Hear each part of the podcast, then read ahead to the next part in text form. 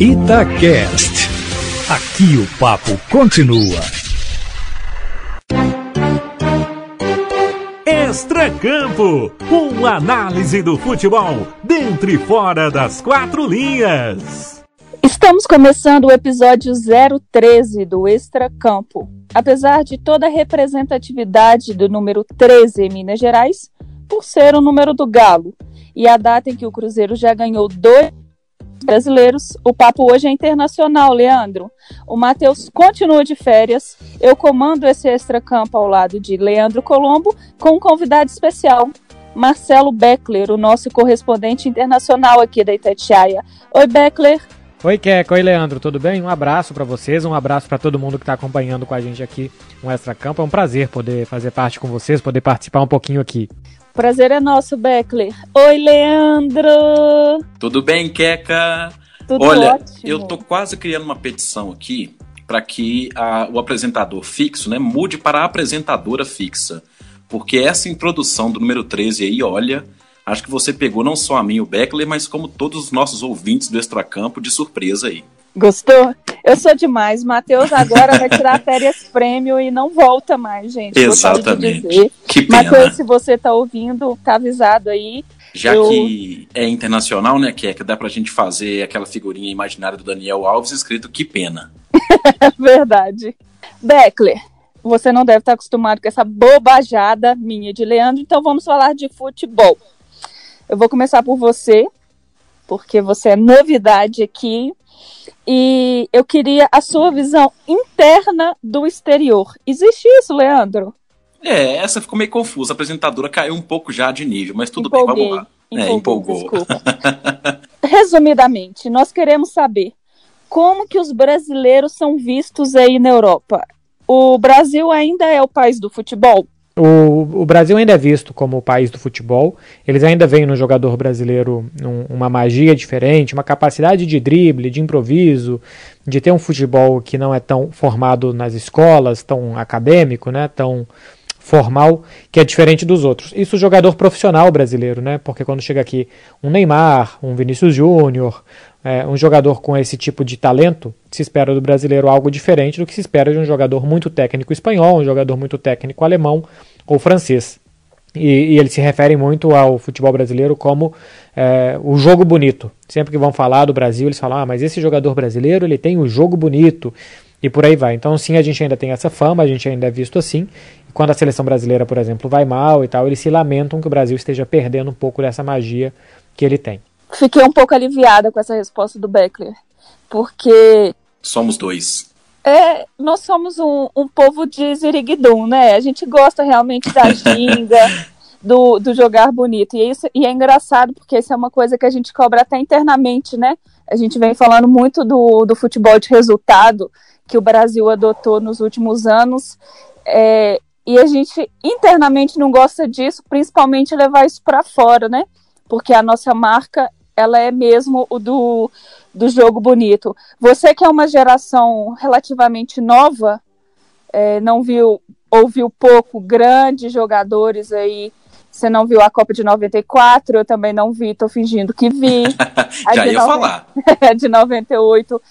Na verdade, a que eu lembro mesmo é de 2002. Você lembra de 2002? Lembro, assim, raramente, Keka, quando eu acordava de madrugada, né, por ser a Copa do Japão barra Coreia ali, a gente acordava de madrugada para ver, assim, alguns jogos, mas em termos de, de observar bem o jogo, assim, absolutamente nada. Não é só pelo título, não, mas o jogar bonito, o Brasil deixou muita coisa ali naquela Copa, né? Depois disso, a gente perdeu um pouco o encanto porque os nossos principais jogadores depois daí, até a chegada de Neymar, eu não acredito que sejam os, os jogadores de tanta ginga assim. Pode jogar bonito, Kaká jogou muito bem e foi o nosso último melhor do mundo, mas não é, não é da ginga, né? Ele, É. ele, ele, ele tá mais para a Europa do que para o Brasil. Isso, e talvez regionalizando bem aqui, até trazendo o podcast hoje internacional para Minas. Talvez o último representante antes do Neymar tenha sido justamente o que passou pelo Atlético no final, né? O Ronaldinho ali, com certa pegada, pegada de drible, né? É um dos embaixadores, digamos assim, dessa ginga brasileira. Mas o Kaká, né, foi o último brasileiro a ser melhor do mundo, tem o Ronaldinho no meio desse caminho, mas de fato, né, uma geração que faltou aí encher é, os olhos, né, do, do mundo com essa essa ginga brasileira.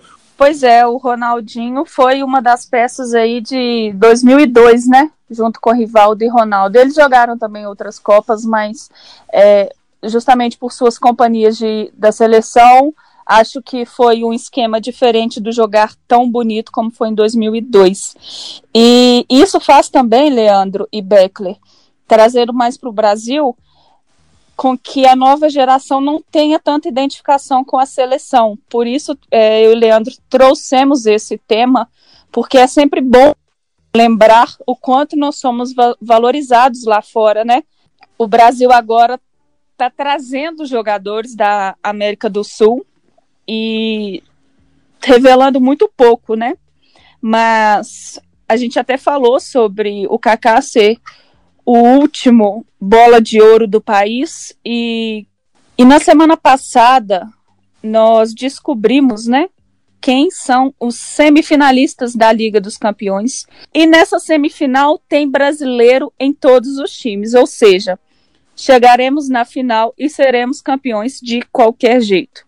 Vinícius Júnior pelo Real Madrid, Thiago Silva pelo Chelsea, Gabriel Jesus pelo Manchester City e Neymar pelo Paris Saint-Germain. E se a gente está nessa final, eu acho que a gente pode ganhar a bola de ouro de novo. Não sei a opinião de vocês e quero saber. Você acha que essa bola de ouro retorna para o Brasil, Beckler? Já tem tempo, né? Já tem tempo que o Brasil não ganha a bola de ouro desde o Kaká. Aliás, já tem tempo que quase ninguém ganha a bola de ouro, porque a gente teve Messi ganhando seis, Cristiano Ronaldo ganhando cinco. Então, assim, foi mais do que uma década de domínio de dois jogadores.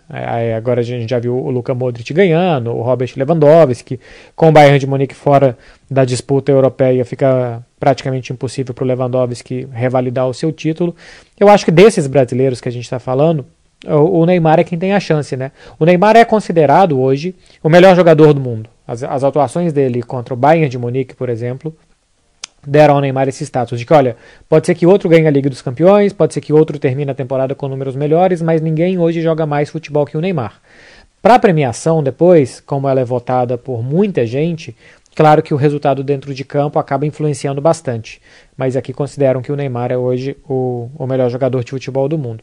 Sobre outros nomes, como o Vinícius Júnior, por exemplo, é um jogador que está começando a ter boa sequência no Real Madrid, que ainda precisa de mais, que ainda precisa de mais continuidade, que precisa ser protagonista do time, mal mal está se firmando ainda como titular, então é coisa para o futuro. Mas o Neymar aos 29 anos com o Paris Saint-Germain chegando cada vez mais longe na Champions, com ele jogando bem os jogos decisivos, os jogos grandes, porque o campeonato francês também não interessa tanto assim ao grande público, ele tem chance de ser escolhido e acho que chances reais de ser escolhido o melhor jogador do mundo esse ano. É, eu seria clubista de falar que o Neymar é o melhor do mundo, porque eu torço para o Neymar. Esse é o meu clube. Leandro, passa a bola para você. Eu também estou no seu clube, viu, Keca? Até porque a bola de ouro ela tem um simbolismo muito grande, né? Eu sei, claro, que representa, sei o quanto representa até para o jogador, né? Poder tirar aquela foto depois para postar no Instagram com uma bola de ouro ao fundo. Mas eu não acho que é o título definitivo de melhor jogador do mundo, né? Claro que isso é uma premiação, mas é, eu não acho ali que é uma régua, digamos assim, definitiva para traçar que ele é o melhor jogador do mundo. Como o Beckler falou aí, e é até interessante né, a gente acompanhar de quem está de fora, está no epicentro de tudo isso, né, de onde acontece o futebol europeu realmente, ele com essa impressão de que o Neymar hoje, né, ele pode, tem chances reais assim, é, de ganhar o melhor, o melhor do mundo, isso é muito satisfatório e vai de encontro, né, contraria muito o que temos aqui, né, até de supostos analistas dizendo que o Neymar não pode ser melhor do mundo porque ele sequer, por exemplo, se manifesta sobre temas sociais, enfim, né, viaja na maionese literalmente nas análises, esquecem de analisar o jogador, desempenho, de quantas funções táticas o jogador é, consegue realizar e, quão, e quanto ele vai bem em todas elas, porque há uma extrema ganância por aqui, né, de que o Neymar ele precisa ganhar uma bola de ouro para ele mostrar que é bom que é diferenciado, que ele está na prateleira dos maiores craques de todos os tempos, né? E só para lembrar aí, fica uma, um asteriscozinho nesse prêmio de melhor do mundo, aquele famoso o Iniesta não tem bola de ouro, né? Com tudo que jogou pelo Barcelona ao lado do Xavi em todos esses anos aí, enfim, não foi premiado com esse título. Então, eu acho que ele tem boas chances também, né? A análise do Beckler tá aí, é legal para corroborar com essa impressão que a gente tem, porque eu acho que quem acompanha o mesmo futebol no seu íntimo vê que o Neymar, ele, ele nessa temporada, né, apesar de todos os problemas, das expulsões, ele adquiriu uma certa maturidade. Então, ele está pronto, digamos assim, para ele ganhar o prêmio de melhor do mundo. E só puxando para o bloco anterior, voltando um pouquinho, né, sobre se o Brasil ainda é o país do futebol. O país do futebol em si, eu não sei se ele chega a ser, mas ele é um país de construir bons jogadores ou formar bons jogadores de futebol, né? O Neymar conduz o PSG, o Thiago Silva, ex-PSG, soma bastante nessa experiência, no fator experiência, né, com o Chelsea. O Vinícius Júnior ainda se firmando, mas ele começa a despontar no Real Madrid, que é o maior vencedor da competição cujo time é, está disputando, né, na semifinalista, semifinalista da Champions. E o Gabriel Jesus é, já é uma realidade no City, por exemplo, né, que poderia fazer investimentos milionários em outros diversos centroavantes aí, tem no comando de ataque da sua equipe um brasileiro de 24 anos. Então, não há dúvida nenhuma de que o Brasil ainda produz muito, muito jogador bom de bola. Ainda voltando um pouco ao que o Beckler tinha dito sobre a hegemonia de Messi e CR7 entre os, os melhores do mundo, depois de Kaká de 2007, né? O Modric, por exemplo, do Real Madrid em 2018, eu concordo em absolutamente nada com essa escolha. É, por mais que, que ele tenha feito uma boa Copa do Mundo, eu não acho que ele foi o melhor nem da Copa, principalmente do mundo. Concordo. E o Lewandowski, agora em 2020, eu acho que ele é um bom jogador, os números falaram mais do que o, o, futebol bonito propriamente dito, e a gente precisa consentir que nem sempre é o jogar bonito, né? Até mesmo o CR7 e o Messi, muitas vezes, é, eu não gosto de discutir quem é melhor que quem, porque eu acho que o Messi é o melhor jogador e o CR7 é o melhor atleta, né? E isso, sem dúvida nenhuma, se a gente pudesse pensar, gostaria que todo mundo se espelhasse no Cristiano Ronaldo, porque isso daria muito mais chance a outras pessoas. Mas a gente não pode deixar de exaltar a qualidade nem é extra-campo, é extraterrestre de Messi, né? Exatamente. Fez um, mesmo, um texto falo... legal aí com o nosso podcast. E o mesmo eu falo do Neymar, de que ele é o melhor que a gente tem agora. O Mbappé pode ser que que daqui a dois, três anos tome esse lugar, ou seja, o reinado de Neymar pode ser curto demais para tudo que ele já apresentou e pode apresentar. Mas infelizmente a maturidade dele chegou tardiamente e ele teve que disputar uma época muito ruim, que foi época de Messi e CR7, então o reinado dele pode ser pequeno. Mas para mim agora não temos melhor e eu aposto não só nele como bola de ouro, mas também como o PSG campeão dessa Champions. E é uma aposta, repito, extremamente clubista, porque eu estou torcendo sim para o PSG por causa de Neymar. Eu vou ser um pouco menos corajoso do que você, viu, Keca, como habitualmente até, e dizer que o campeão sai dessa chave, para mim, né, na minha opinião, sai de Manchester City e PSG Tô com você nessa da torcida, né? Eu vou torcer pelo, pelo Neymar, até porque bateu na trave na temporada passada, né? É, faltou literalmente muito pouco ali para conseguir o título diante de, do, da coletividade assim suprema do Bayern, né? Depois daquele Barcelona de 2009, foi o time que mais me encantou, digamos assim, a coletividade desse Bayern aí. Em termos de tecnicamente analisar friamente, eu acho que sai desta chave. Agora, o coração mesmo vai para Paris. Antes da gente encerrar, Leandro, eu quero contar que é, ainda em 2010 eu já amava Neymar loucamente e chorei porque ele não foi para a Copa. em 2014, quando o Brasil perdeu de 7 a 1, eu chorei. Mas quando antes, né, quando o Neymar machucou, eu fiquei assim desolado, eu não conseguia conversar. Eu chorava de soluçar. E aí depois as questões extra-campo me deixaram um pouco chateadas com ele, mas é só ele entrar em campo que isso acaba e eu amo ele loucamente de novo.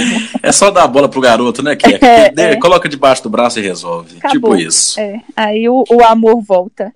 Leandro, pra gente encerrar, é, a gente até pensou em falar, porque nessa semana rolou a possibilidade de uma Superliga, mas já desrolou. Eu acho que não merece nem a nossa fala, porque foi um, um, um surto coletivo ali de alguns clubes da Europa. Vamos pular essa pauta?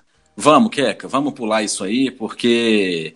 Ô, Queca, eu vou pedir licença agora, porque da outra vez eu fiz uma propaganda errada sobre a arroba do meu tweet. Agora eu vou corrigir aqui e você vai entender por quê. É arroba, underline, Leandro Colombo. Porque sobre a Superliga eu tuitei o seguinte, para reforçar aqui minha opinião. Incrédulo com essa Superliga. E o mais irônico de tudo é que a suposta atratividade é, na verdade, o que torna essa liga desprezível, que é unir, a qualquer custo, gigantes. Então, que é que aproveitando o merchan aí, corrigindo a arroba do meu Twitter lá, para deixar essas e outras opiniões que só acompanha quem é doido, né?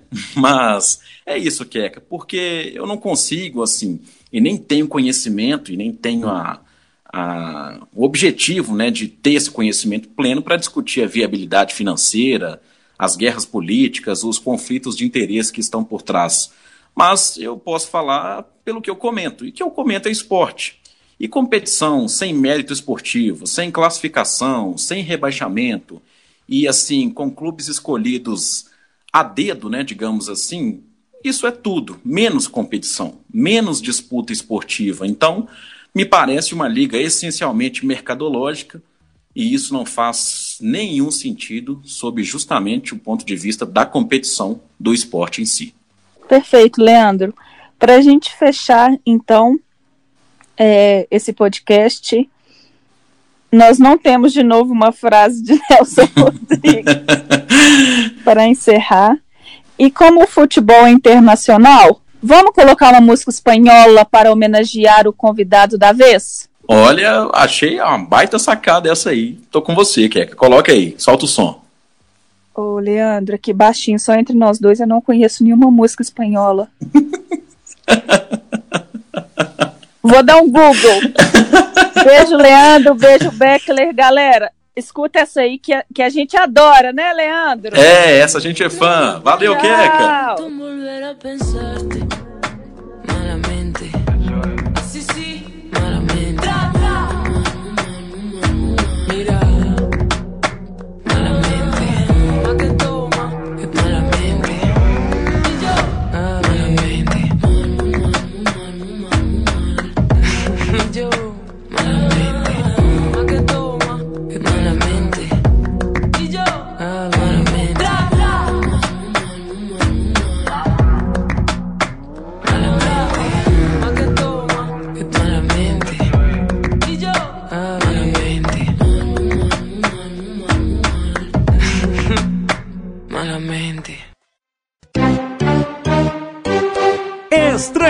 Campo, uma análise do futebol dentro e fora das quatro linhas. Itacast. Aqui o papo continua.